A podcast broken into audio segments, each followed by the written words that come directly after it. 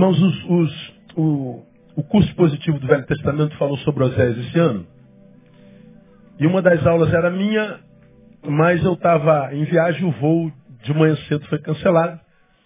E eu só viajei no final da tarde, cheguei aqui bem tarde da noite e não pude dar aula. Nem vou dar aula hoje, não tem como dar uma aula de, de duas horas em, em 35 minutos, né? Ah, vocês já, já estudaram o livro todo e vocês conseguem, conhecem todo o contexto do livro.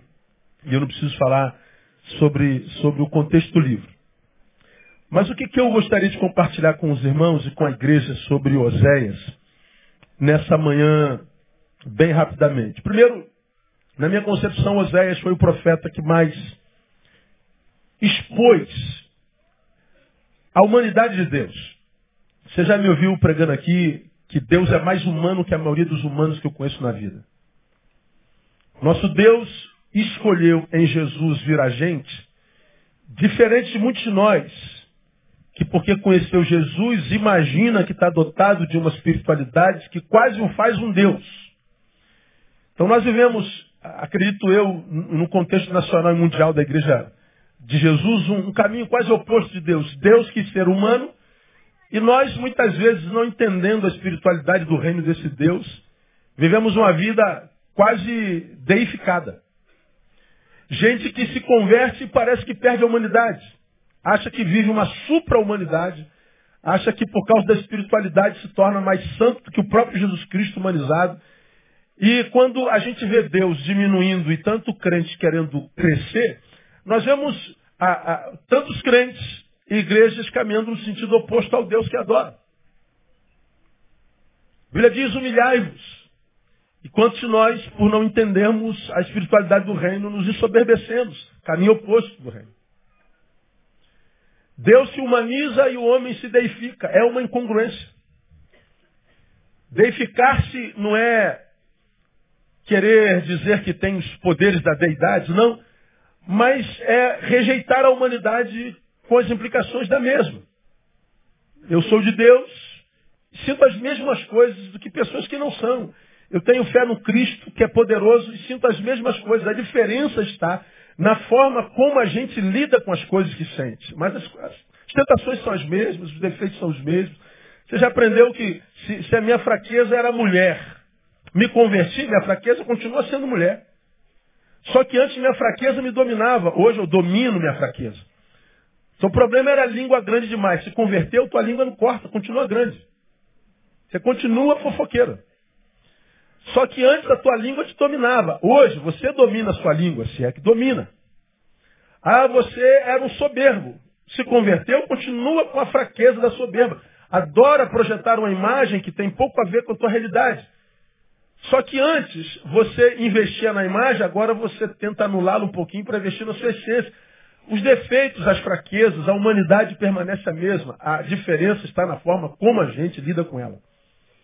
Oséias, na minha concepção, é o profeta que mais chegou perto da humanidade de Deus e revelou um Deus que a gente tem dificuldade de entender na Bíblia, porque como começa Oséias? Olha como começa Oséias. Deus chama Oséias e fala assim, vem cá meu filho. Chega aqui na porta da tua casa. Tá vendo ali na esquina aquela menina? Tô. O que, tem? Qual é a profissão dela? Aí Osés respondeu, ela é uma prostituta, o nome dela é Gomer. Eu quero que você vá lá, case com essa prostituta. Espera aí, senhor. Casar com a prostituta? É. Ah, tem mais uma coisa. Eu quero que você case com ela, que é prostituta, e não a tire da profissão, não. Ela vai continuar sendo prostituta. Como assim, senhor? Não pergunta. Ele casou com uma Gomer prostituta, que teve três filhos.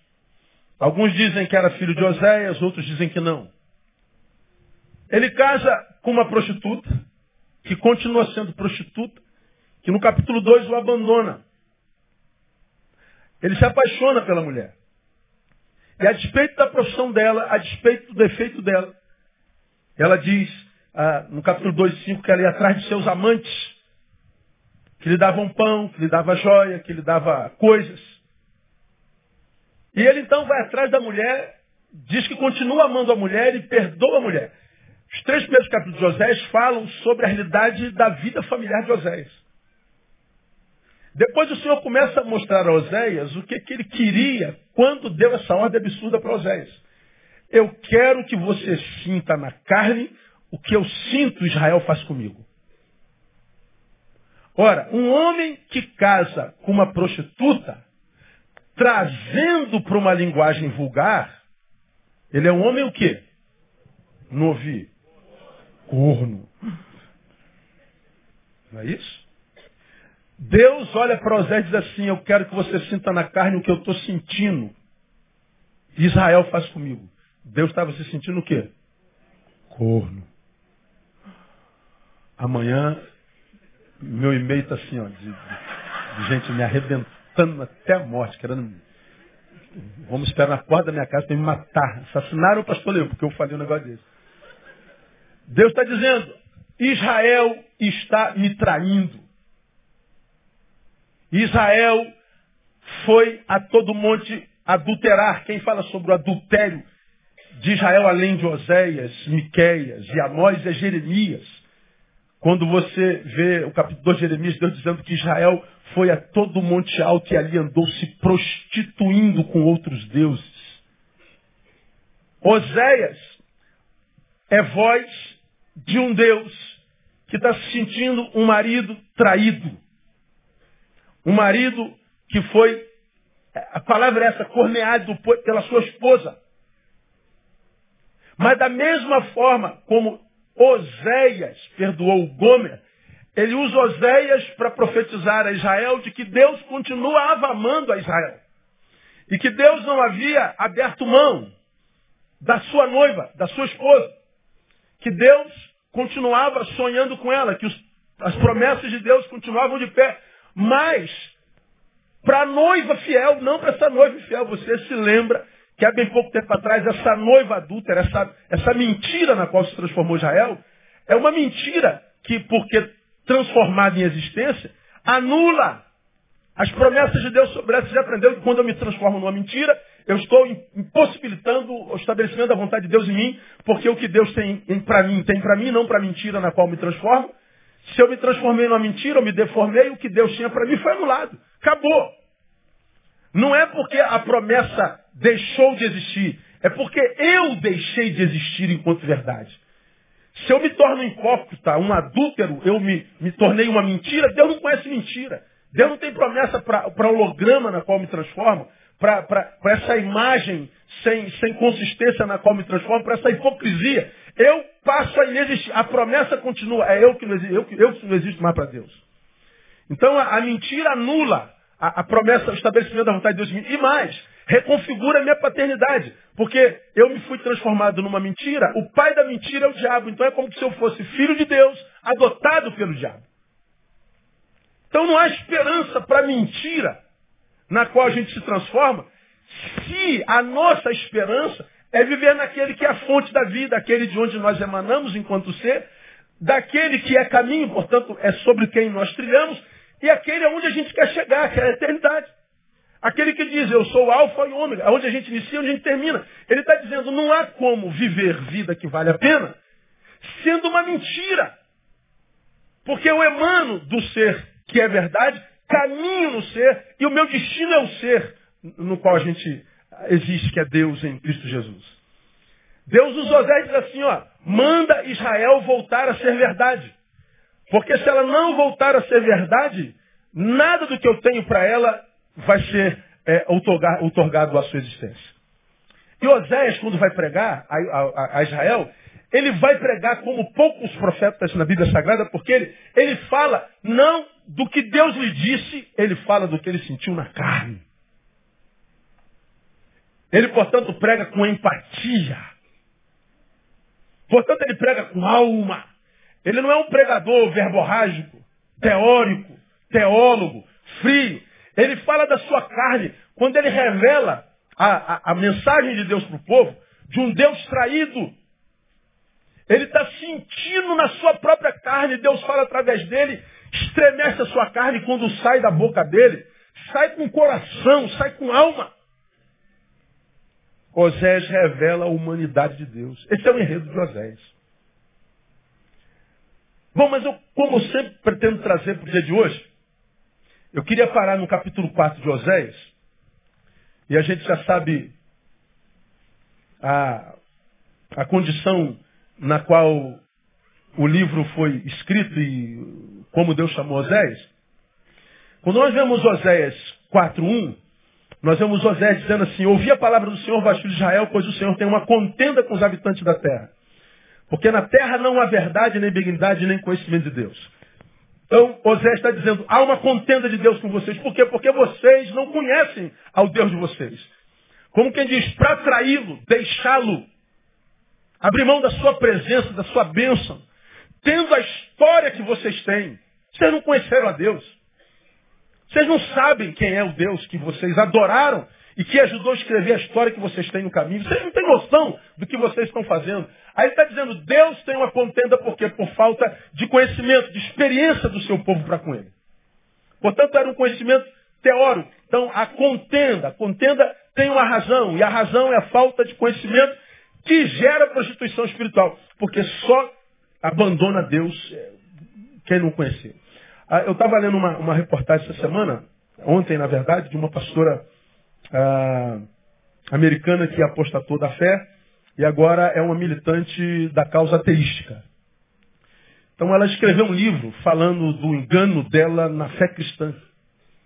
E falando por que, que ela mais não mais crê em Deus. Bom, ela foi adotada pelo, pelo projeto Clero, que é de Richard Dawkins, que criou o Clero, que é uma entidade que acolhe sacerdotes que perderam a fé. Então, o, o, projeto Clero cresce no mundo assustadoramente. Começou em 2011 ou 2012, se eu não me engano, com 50 sacerdotes, hoje são quase 600. Só acolhe sacerdotes. Essa mulher, ela escreve um texto, você pode procurar na internet, você vai ver, e um livro falando por que, que ela perdeu a fé. Bom, eu leio o texto, isso não me abala nenhuma vírgula. Porque fé no Deus que a gente tem jamais se perde. Se perdeu, nunca teve. Você já, você já, você já me ouviu falar sobre isso aqui. Eu ilustro para você. Você pega, você pega o, o, o, buraquinho da tomada, né? tem essa tomadinha aqui, tal, e está aqui fora dela. E você sabe que tudo que está. Isso aqui só está falando porque está ligado no buraquinho aqui na parede, esse som funciona porque é na parede, essa luz porque está na tomada, aquele painel, esse painel, tudo está ligado numa tomada. Bom, se desliga da tomada, acabou. A energia acaba. Bom, se a energia acabou, você fala assim, eu nunca acreditei em energia. Pera, como que você nunca acreditou em energia? Nós estamos aqui debaixo da luz agora. Nós estamos debaixo do ar-condicionado agora. Não, mas cadê? Não, porque tirou da tomada. Aí eu posso criar todas as teorias sobre, sobre o poder do fio, sobre energia, mas eu posso também dizer, não, isso aqui é tudo, tudo, tudo, tudo teórico, é tudo fantasioso, isso tudo é, é falácia. Bom, posso, posso duvidar do poder que há nesse fio, porque eu não sinto nada. Agora, eu, se botar a mão nessa tomada e ganhar um choque, o cara pode vir com a teoria que quiser. Ó, oh, isso que você sentiu é psicológico. Não existe poder nesse buraquinho na parede. Isso é a invenção da tua cabeça. Isso foi projeção. Você vai falar assim, cara, para de palhaçada, irmão. Quem ganhou o choque foi eu. Você pode falar que isso é filosófico, teológico, que isso é sociológico, psicológico, tudo que é lógico da vida. O choque que eu ganhei já não arrefece diante de discurso algum. Eu agora tenho experiência com o poder desse buraco. Eu sei o que ele pode provocar em mim. Não há mais. Ilustrei aquele outro sermão, eu sou motociclista. Então quando você está lá na sua moto, rodou 10 km com a sua moto, desligou a moto, desceu, tu, tu, tu distraiu um pouquinho, você estava de bermuda. Aí a, a, perna encosta assim, de levinho no tanque. Assim, milésimo de segundo. Putz, grila. Começa a queimar tudo. Amanhã tem uma bolha d'água. No outro dia já está preto. Não adianta o cara falar assim, nada, esse negócio de tanque de moto quente, isso é psicológico. Isso aí é uma invenção da tua cabeça. Meu irmão, está aqui a marca. Está queimado. Quem foi queimado pelo tanque da moto quente, não duvida mais que o calor do tanque, da, da, do, do, do, do escapamento da moto queima. Quando é que uma pessoa duvida de Deus, da sua obra e do poder do seu Espírito Santo? Quando o que ele teve com esse Deus foi só discurso. Ele mudou de religião, mas não teve experiência. Então qualquer discurso vai desconstruindo a ideologia que ele teve na religião que ele abraçou. Agora, quem foi selado pelo Espírito Santo de Deus, vai dizer como Paulo, ninguém me moleste, porque eu trago no meu corpo as marcas de Jesus de Nazaré. Então, quem ganhou choque, quem foi selado, meu irmão, pode vir com toda a teoria do mundo, pode vir com toda a discussão, traz o cara, ó, o querubim dos anjos, encarna aqui, Jesus não existe, vai te catar, querubim. Não tem mais jeito. O que que Osés está dizendo? Vocês não podem ter tido uma experiência com esse Deus. A relação de vocês com ele foi religiosa, teológica, filosófica, ideológica. Como eu já falei aqui, vocês não, não vieram por empatia que tiveram com o Espírito Santo, vieram por simpatia. Vocês tiveram uma relação epidérmica com esse Deus. Porque para abandonar um Deus como esse, não pode tê-lo conhecido. É disso que Osés está falando. Agora, as consequências desse afastamento do povo de Deus, do seu Deus, é que eu quero, nesses 20 minutinhos, compartilhar com vocês bem rapidinho. E Osés revela as consequências do afastamento de Israel para o seu povo, para a sua sociedade, para a sua cidade, para a sua nação, para o reino do norte que eles eram. Veja, versículo 2 porque há uma contenda por falta de conhecimento, adultério. Aí ele diz assim, isso já é na nação, só prevalecem o perjurar, o mentir, o matar, o furtar, o adulterar, a violências e homicídios sobre homicídios. Olha só, o povo se afasta de Deus e a consequência na sociedade, caos social. A consequência é na nação. Prevalece o perjurar, o mentir, o matar, o furtar, adulterar, Violência, homicídio sobre homicídio. Lembra alguma, alguma nação? Aqui, ó, curiosidade. 2013, no seu país, 53.646 homicídios. Recorde mundial. São 149 homicídios por dia. Um homicídio a cada 10 minutos no seu país. Uma sociedade que produz morte. E o texto está me dizendo que a consequência na nação do adultério espiritual do povo de Deus é caos social. E eu poderia ficar aqui o dia inteiro. Segunda é, consequência lá, distúrbios emocionais. Olha, olha o versículo 3, parte A. Por isso a terra se lamenta e todo que nela mora desfalece. Ele fala sobre um desfalecimento interno.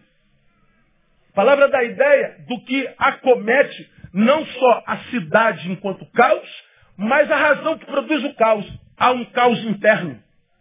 Eu perco a, a estrutura emocional, psicológica. Eu perco a estrutura na qual a, as, as, virtudes humanas é, se apegam. Ou seja, eu me torno que Zygmunt Bauman diz, um ser líquido. Nós não temos mais consistência. Você não tem mais consistência dentro, nada que jogue dentro. Jogue honra, vai para o chão. Não há consistência para ficar. Jogue verdade, jogue solidariedade, jogue bondade, jogue é, é, toda sorte de bem. Não tem estrutura, porque nós estamos desfalecendo. Essa morte que a gente experimenta dentro, ela é reproduzida no caos social. Por que, que isso acontece? Porque o povo se afastou do Senhor. Ele fala de perplexidade, de espanto, de incredulidade. Isto é, não acreditar no que se vê. Está dizendo de distúrbios que acontecem dentro da gente. Ele fala de um terceiro, e aqui eu fico só na, na cidade, distúrbios da natureza. Olha o versículo 3b.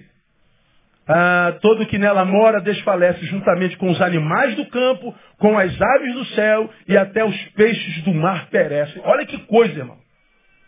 Quando há contenda de Deus com o seu povo, a causa cidade, a causa interno e a causa natureza. Ele diz que aquele que sustenta a criação, quando ele litige com ela, faz com que a criação perca o rumo. Distúrbio da natureza, meu Deus, a gente podia falar do, do, monte. Não há mais equilíbrio em lugar nenhum. A terra está em um pandemônio, não há mais verão, inverno, outono, primavera. Quando chove, chove de inundar e acabar com tudo. Quando seca, seca e mata todo mundo de sede. É, um, é uma loucura. É um, é um caos total. Agora veja, a acusação de falta de conhecimento que leva ao litígio de Deus com a terra é feita sobre e contra Israel. Deus não está em litígio com todo o planeta, Deus está em litígio com o seu povo. Mas porque Deus está em litígio com o povo, diz a palavra, toda a terra sente. Agora olha que coisa interessante. Onde é que a gente vê que o litígio é com Israel? Veja o versículo 4.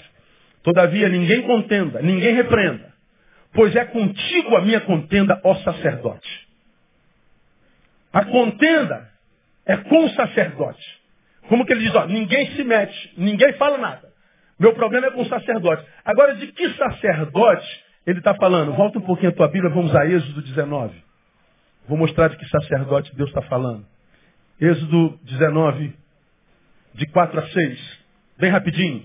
Vós tendes visto o que fiz aos egípcios, como vos levei sobre asas de águias e vos trouxe a mim.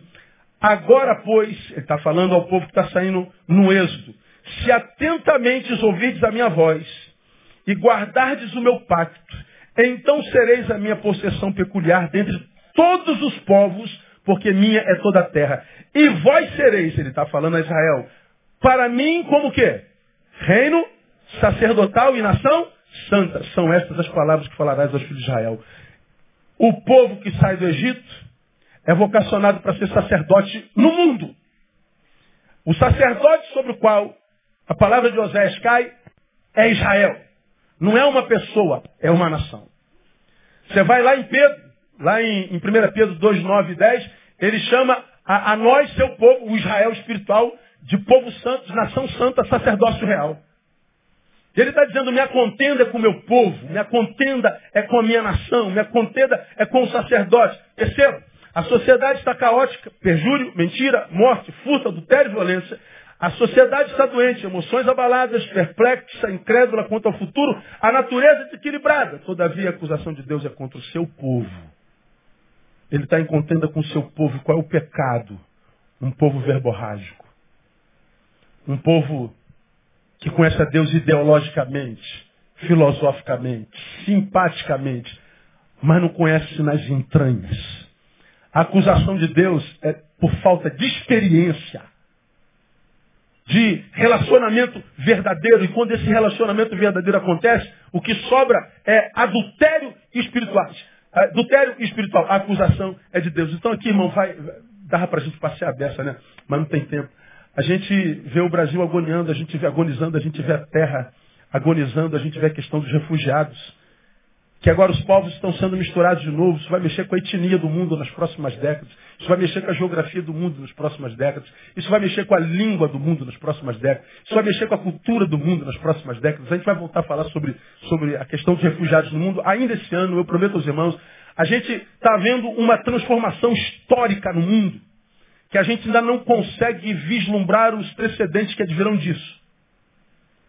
Mas essas, essas essas, essas derrubadas de limites territoriais, essas misturas forçadas por causa das questões dos imigrantes, vai mudar a estrutura do planeta. Você pode ter certeza disso. E a gente não pode fechar os olhos a isso.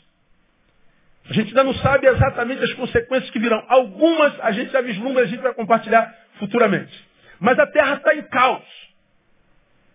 A questão sobre a, a, essa, essa derrubada dos limites territoriais, as nações se misturando de novo, quase que o oposto que aconteceu em Babel, Deus separa o povo numa comunhão, o povo queria fincar e ser, mas ser para si. Deus desce e diz, é melhor não ser do que ser para si, e os separa. A comunhão fez com que Deus descesse e separasse. Bom, a divisão da terra faz com que os homens comecem a se unir. Pense nisso. Olha o sentido oposto do que aconteceu em Babel. As nações começam a se misturar. Há alguma coisa acontecendo nesse planeta. Agora, o que mais me causa espanto não é a derrubada das, das, dos limites territoriais, a, a, o acolhimento dos, dos, refugiados e a, mistura das, das culturas, das línguas, não. O que me estarrece é Quase tudo isso produzido por um negócio chamado Estado Islâmico, que tem meia dúzia de soldados. E ninguém faz nada. O mundo está mudando, ninguém faz nada. E aí nós vemos especialistas, cada um dando a sua, a, a, a, a sua, a sua solução. Um se mexendo, cada um dando a sua solução. Bom, à luz do profeta Oséias, a crise sobre a criação é crise não, sobretudo, política, nem religiosa. A crise é um litígio de Deus com o seu povo, que mexe com a estrutura da criação. Eu creio nisso com toda a minha alma. A acusação de Deus é contra seu povo. E o pecado, a ignorância, a ausência de experiência com ele, a ausência de experiência com ele gera em mim um adúltero, gera em mim um ser que parece ser não sendo, e que porque não sou, eu não produzo na criação de Deus o que ele sonhou que fosse produzida. Nós frustramos em adultério espiritual o projeto de Deus para a sua criação. Isso é um pecado grave. Porque estamos em pecado grave, as consequências não vêm só sobre a nação, vêm sobre o povo. E eu quero mostrar três consequências sobre o povo também só. Primeiro, ele fala de um crescimento sem fruto. Versículo 7. Veio, pois, Moisés, e tendo convocado os anciãos do povo, expôs diante deles todas essas palavras que o Senhor lhe tinha. Não, estou em êxodo, tenho que voltar para Oséias. Agora Oséias saiu daqui e foi não sei aonde. Apareceu. Oséias capítulo 4, o verso 7. Quanto mais eles se multiplicam, tanto mais contra mim pecaram. Eu mudarei a sua honra em vergonha. Veja, o crescimento nessa perspectiva existencial, ou seja, do adultério, ou seja, eu estou em pecado e prospero. Eu estou em pecado, adulterado e cresço numericamente. Ele está dizendo, o seu crescimento para mim é abominação. Então, quanto mais você cresce, mais me ofende. Em consequência disso, eu mudo a tua honra em vergonha. Ou seja, o meu sucesso é desgraça diante de Deus, e porque é sucesso é, é, diante dos homens, mas não diante de Deus, ele diz, ao invés de você ser honrado por mim, você vai ser envergonhado. E como é que um povo de Deus é envergonhado? É um crescimento sem influência na nação. A gente cresce em número, mas não melhora a qualidade de vida da nação. A gente cresce em número, mas não somos vistos, não somos amados, não somos honrados. A igreja primitiva começou com 12 homens que abalaram os continentes e quando chegaram em Tessalônica disseram a respeito deles, esses que têm alvoroçado o mundo, chegaram até aqui. Você me viu pregando sobre isso há bem pouco tempo atrás, 12 homens, sem microfone, sem avião, sem tecnologia, sem Facebook. Alvoroçar o mundo, nós somos 42,3 milhões de evangélicos e não fazemos cosquinha no Brasil. A igreja brasileira arrecada 60 milhões de reais por dia. 21,5 bilhões de reais por ano. Nós somos uma igreja rica. Todavia, o investimento per capita anual de um cristão em missão transcultural é de R$ 1,30. Arrecadamos 21,5 bilhões, investimos 1,30 por ano. Nós somos sal, mas não salgamos. A terra continua em estado de putrefação e vida. Somos luz, mas não iluminamos. A terra continua em trevas. Por isso a morte se multiplica.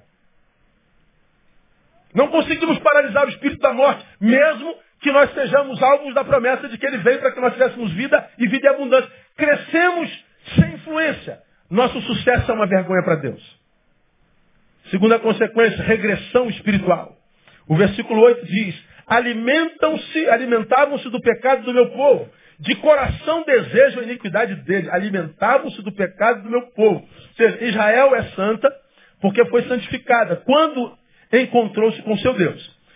Santificada, ela deveria fazer o quê? Santificar a terra. Influenciada por Deus, influenciaria a terra. Mas na regressão espiritual acontece o contrário. Ao invés de influenciados por Deus influenciarmos a terra, a terra em pecado nos influencia e nós abandonamos a Deus. Somos 42 milhões de evangélicos, 56 milhões de ex-evangélicos. Agora, de 42 milhões de evangélicos, quantos são evangélicos de verdade? Não membros de uma igreja evangélica, mas vivem os preceitos do evangelho. Bom, estava conversando essa semana com um casal, que estava num grupo de jovens da igreja conversando sobre se, por exemplo, é um exemplo idiota, mas me permita ser idiota nessa hora. Se o casal deve fazer sexo antes do casamento ou não, não, não, não. Um disse não, a palavra com dedo, não, nada. A gente tem que, tem que experimentar antes de casar, ué. Aí ele usou um termo, como é que é? Você vai experimentar um carro, como é que é o novo? Test drive. Então a gente, pô, não tem nada a ver a namorada. A gente vai testando, né? O drive. É. Aí ele testa uma, testa outra, a outra se permite ser testada, ser testada. Aí está os crentes de sacanagem na igreja. E tentando usar a palavra para autenticar isso. Um bando de vagabundo. Fazendo chacota com o nome de Jesus. E dizendo que Deus autentica isso. Bom, como serão seus casamentos futuros? Mas só você olhar para o lado. Não tem como. O teste drive. Aí você fala assim, não, estou me guardando para o meu marido, você na igreja é zoada. Você fala que é virgem na igreja, você é zoado na igreja. Porque são membros de igreja, mas não vivem os valores do evangelho. Estou dando um exemplo idiota. Agora, para que, que você acha que nós somos chamados, selados pelo Espírito Santo? Nosso chamado é para ser idiota mesmo. Porque se os valores do mundo é a corrupção moral, é a corrupção ética, é a vida centrada no tamanho do seu umbigo, em si mesmo, em si mesmamento existencial. Ora, você diz, não, não vou viver para mim, vou viver para Deus, vou servir meu próximo, não, vou me manter santo. Então você é um idiota diante da sociedade dentro da qual você está. Nosso chamado é para o idiotismo mesmo. É para o caretismo. Só que para o cara ser careta diante da sociedade, ele tem que ter certeza de quem ele é em Deus. Porque se ele não tiver certeza de quem é em Deus, ele logo, porque preocupado com a imagem e com o juízo, ele se corrompe. E aí nós temos uma igreja de 4 mil membros, se espremer, dá 400 evangélicos aqui dentro. E o resto, pastor, consumidor. Está aqui porque o pastor Neu prega bem. Porque a banda é boa. Betânia está no topo. Está na onda. Na crista da onda. Mas é gente com quem a gente não pode contar. Bom, não me iludo, jamais. Então, ao invés de, de influenciarmos espiritualmente, nós vivemos o que eu estou chamando de regressão espiritual. Israel, santa em Deus, deveria santificar as nações, ela porque se prostitui, as nações a carnificam. Ao invés de viver santificação, ela vive a carnificação.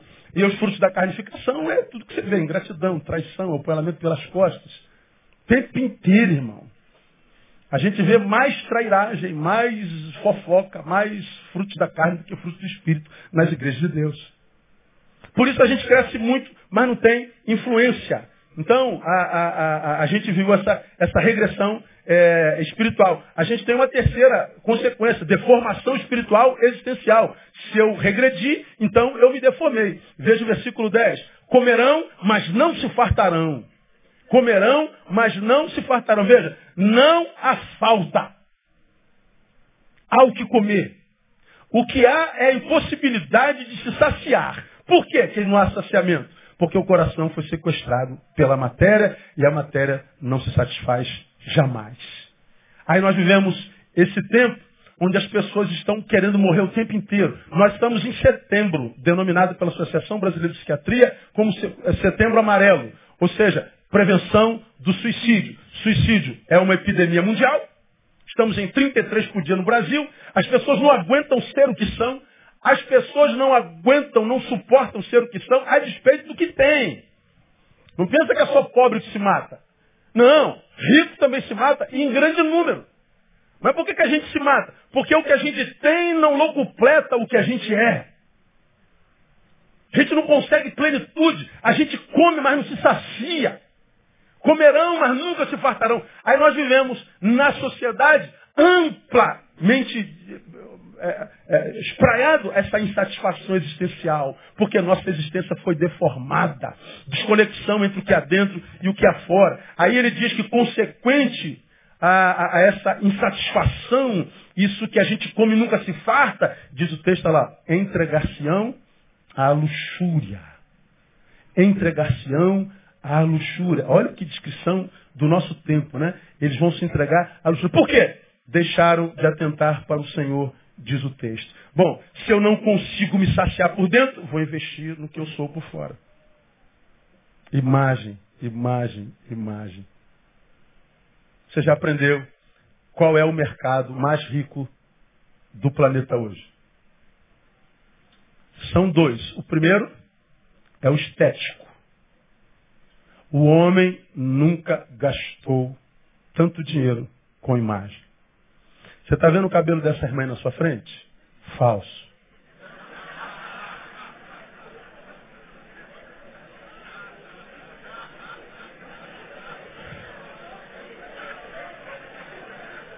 Está vendo essa cor? Não é verdadeira. Está vendo esse lisinho? Também não é verdadeiro. Está vendo o cheiro dessa pessoa do seu lado? Nossa, cheiro de anjo não é dele. Esse cheiro não é dele. É falso. Está vendo essa, a cor dessa cutis? É falsa também. Está vendo esse olho marcante? Falso. Tudo falso. Está vendo esse equilíbrio? É falso também, é remédio. Está vendo esse sono profundo? Remédio também. Aqui, a gente fala comicamente, mas há muito pouco de verdade em nós hoje, em todas as instâncias da vida. Nem na imagem, nem no sono, nem na paz, nem no sorriso. Nada é verdade. Tudo artificial.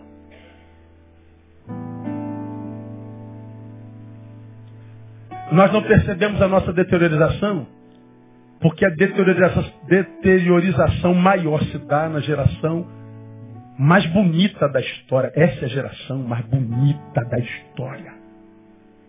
Como você já me ouviu pregar, essa geração decretou a falência da feiura. O que os teus olhos veem é lindo, mas nada do que os nossos olhos veem é verdade. A verdade é essencial. E a essência está completamente destruída. É porque destruídos tivemos que investir na luxúria. É no tempo da luxúria que no povo de Deus tem sucesso a teologia da prosperidade. É no tempo da luxúria em que se cria o que a gente chama de Facebook, o paraíso da mentira e o desejo vivencial de todo ser. Porque a gente coloca no Facebook que a gente gostaria que fosse verdade em nós e a gente sabe que não é. No Facebook está todo mundo feliz, está todo mundo jantando fora, todo mundo viajando. No Facebook está todo mundo rindo. Projeção do seu desejo inconsciente. Facebook é o mundo desejado pela humanidade, mas é também um mundo que não existe na humanidade. É luxúria. Porque produzimos um mundo no Face que a gente ama ver, nos viciamos na própria imagem e a gente não consegue mais parar de produzir a nossa própria imagem.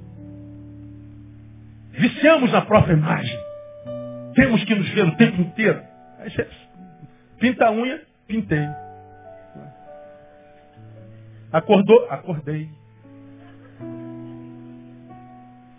Dormindo.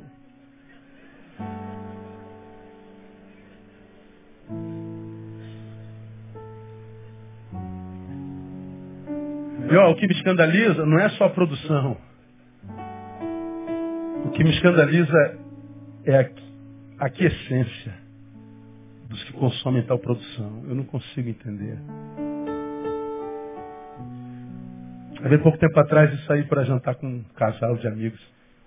E quis tirar uma foto da mesa. Eu falei, eu gostaria que você não tirasse foto minha, sentada à mesa. Eu não quero dividir esse momento com mais ninguém, senão só vocês. Não tem interesse que ninguém saiba onde eu estou, o que, que eu estou comendo. Ah, pastor, eu não quero que você tire foto. Posso ter esse momento só meu. Não conformada, tirou foto da mulher. A gente não consegue ter mais para nós. Então se eu estou com meu amigo Herman, eu não posso mais estar só com Herman.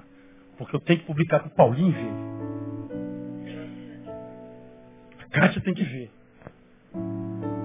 A Ingrid tem que ver. O mundo tem que ver. Então, o Erma é um como os estranhos. E a gente não sabe porque as nossas relações estão se desbaratando em nós. Estão se desconstruindo diante de nós. Não há mais consistência em nada. Qualquer fofoquinha acaba com relação. Qualquer eh, escorregozinho acaba com relação. Tudo acaba com relação. Nada dura. Luxúria. Estou terminando. Outra consequência no povo. Idolatria. Veja, versículo 12. O meu povo consulta a madeira. A sua vara lhe dá respostas. Porque o espírito de luxúria os enganou. E eles prostituindo-se abandonaram a Deus. Ele está dizendo, deixa de adorar Deus para adorar madeira. Deixa pra, de adorar Deus para adorar os sacerdotes da mentira. Aí nós vivemos um tempo onde nós temos idolatria à personalidade, é a secundarização de Deus. Passa-se a acreditar que a minha bênção, por exemplo, como pastor, é, como, como servo, depende do homem. Aí nós vemos a igreja, o povo de Deus, um monte de, de apóstolos dizendo, irmãos, essa semana eu vou passar uma semana no monte e eu vou trazer a sua bênção. Você venha, traga um pedaço de, de, de, de, calcinha da sua mulher, de cueca do seu marido, traga uma foto. Eu vou me consagrar e eu vou trazer a sua bênção. Aí você acredita que a tua bênção depende da santificação do apóstolo. Você acredita que para ser liberto precisa da minha oração. Você acredita que a minha oração é mais poderosa que a sua. Você acredita que eu tenho mais Espírito Santo que você. Você acredita. Aí a gente está criando uma geração de crentes idiotas, dependentes, que não consegue dar um passo sem consultar o guru gospel. E aí quando abandona o guru gospel, o guru gospel fala assim, se você deixar a minha igreja, o Senhor vai pesar a mão na tua família. Aí você morre de medo e fica ali, ó, na base do medo. Se está na base do medo, você não está em Deus, mesmo, porque o amor lança fora todo medo. A gente vê uma, uma, uma comunidade idiotada, que não consegue influenciar a nada nem ninguém. Meninos crônicos, porque está lá o pastorzão, o ungidão, falando da sua experiência, da sua autoridade com Deus. Cara, o dia que você falar, você me ouviu falando assim, você depende de mim para que contexto me ponha para fora dessa igreja. Porque você não precisa do pastor nenhum para nada. Desde o dia que o Cristo foi crucificado, desde o dia que ele desceu a, a, a aos lugares mais obscuros. Mas desde que ele rompeu da morte em poder e glória, desde que o véu se rasgou, o Santíssimo Lugar está aberto para qualquer pessoa. Você não precisa mais de homem nenhum para chegar a Deus. De homem nenhum. Você não precisa do pastor nenhum para nada. Então por que, que a gente mantém? É amor. A nossa relação é de amor. Você me ama e eu te amo. E a gente vive uma relação de amor. Quem ama não domina, não controla. Idolatria. Terminei. Repetindo, espiritualidade infrutífera. 13. Sacrificam sob os cumes do montes, queimam incenso sobre os outeiros, debaixo do carvalho, do álamo, do terebinto, porque é boa a sua sombra. Por isso, vossas filhas se prostituem e vossas noras adulteram. Olha o que, é que ele está falando. Vocês fazem sacrifício no monte, queimam incenso sobre os outeiros, debaixo do carvalho, do álamo, do terebinto. Está dizendo assim, ó, você vai ter uma relação litúrgica com a divindade, só que a divindade que a gente adora não se relaciona conosco por liturgia. Desde que Cristo morreu, o lugar da nossa intimidade com Ele é no quarto. É em secreto. Não é mais público. Se eu entro na igreja todo dia para adorá-lo, mas se eu não entro no meu quarto para falar com Ele, eu entro na igreja à toa. Se o seu quarto só tem uma cama, mas não tem um altar, a sua cama vai servir para pouca coisa, você não vai dormir bem. Tem que ter altar no quarto. Tem que ter relação subjetiva, individual. Por quê? Porque se for só litúrgica, pública, performática, o que, que acontece? Eu continuo na liturgia performática com a ideia de santidade, mas ele diz lá o texto, minhas filhas se prostituem, minhas noras também. Ele está dizendo, eu entro na igreja, mas a bênção de Deus não entra na minha casa. A filha continua prostituta. As noras, portanto os filhos, a minha prole, as gerações que emanam de mim, a despeito de estar na igreja todo dia, continuam debaixo da desgraça. Por quê? Porque eu estou vivendo uma espiritualidade frutífera. Ela não emana de mim para lugar nenhum. Se isso é uma realidade, As consequências dessa espiritualidade frutífera gera frustração, aquela sensação de fazer, fazer, fazer, fazer, trabalho, trabalho, culto, segunda, terça, quarta, quinta, sexta, sábado, domingo, manhã, tarde, noite, vigília, um monte, jejum e trabalho, trabalho, trabalho, mas não tem recompensa. Continua na mesma desgraça. O que sobra é frustração, cansaço. Isso vai contra o que Paulo diz, que diz que o nosso trabalho não é vão no Senhor. Quanta gente trabalhando novamente, sacrifício ou nada.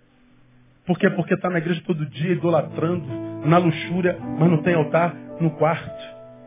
Segundo, isso será um grande ruído na proclamação da mensagem. Por quê?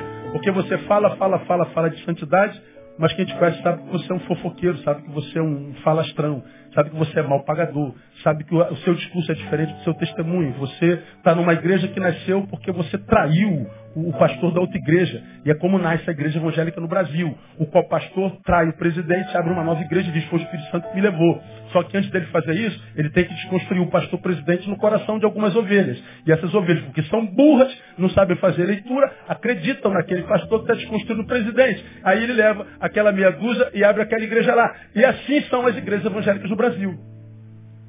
Não nasce por estratégia missionária, nasce por divisão interna. E como é fácil enganar uma ovelha. Como é fácil. Aí a igreja cresce em número, o prédio é divino, mas o alicerce é diabólico, porque foi produto de rebelião. O ruído na mensagem. Deus, quando levantou Oséias, ele levantou Oséias para fazer essa leitura, e ele diz, agora eu quero que você prega isso, Oséias. Pregue isso como quem está sentindo na alma. E ele pregou. Oséias foi um homem usado por Deus. E eu acredito que toda a minha alma que nós somos chamados para sermos Oséias nesse tempo. Pregarmos empaticamente. Sentir por aquele povo longe de Deus o que a gente sente na carne. E se a gente fizesse isso de verdade, por exemplo, terminei. Eu não queria publicar no meu Face presidenta de uma anta. Eu não iria amaldiçoar minha presidente. Eu ia fazer o que a Bíblia diz, ore por ela. Eu não ia amaldiçoar os meus superiores, eu ia orar por eles. Eu não ia acreditar que o meu país ia melhorar se tirasse a Dilma e botasse o Aécio. Mas você pode acreditar nisso?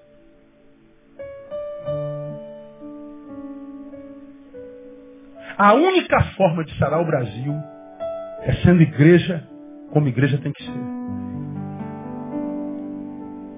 Porque se o meu povo, que se chama pelo meu nome, se humilhar, mal dizer não, orar, tentar promover a sua face, não, buscar a minha face.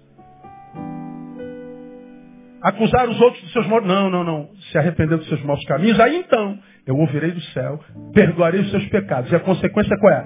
Sararei a sua terra.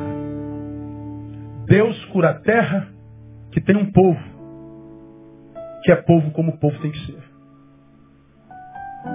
Se a terra está ferida, o Brasil está ferido, a Dilma não é culpado, o culpado sou eu, o culpado é você. Porque se ela é corrupta na sua vertente, a gente é corrupto porque anda na contramão. Porque estaciona na calçada. Porque dá um dinheirinho para o guarda para não ser multado. Porque avança sinal. Nós não somos melhores que antes. Agora a gente acusa o pecado dos outros para que os nossos não sejam vistos. Como eu falei aqui na quarta-feira, do Island que apareceu lá na praia que comoveu o mundo. Está lá na gotinha de sabedoria de quarta-feira passada. Está lá no site.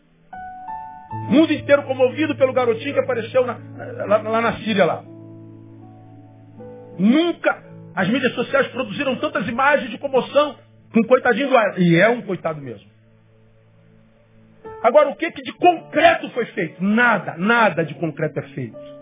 Nada. É só discurso, é só imagem, é só produção é, do, do, inconsciente. Eu, eu me comovo pelo Island, para que comovido pelo Island, eu seja absolvido da culpa que eu tenho pela morte dele. Veja como eu me comovo por essa criança morta. Veja como eu sinto a dor dessa criança. Ou seja, veja como eu não sou tão ruim como eu sei que eu sou. O meu sentimento de comoção improdutivo é um jeito inconsciente de me absolver da culpa da morte do Aylan.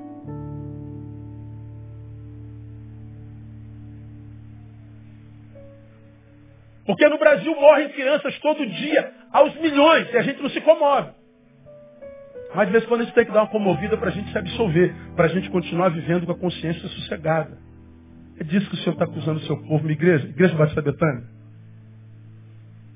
A cura de Realengo está na nossa mão.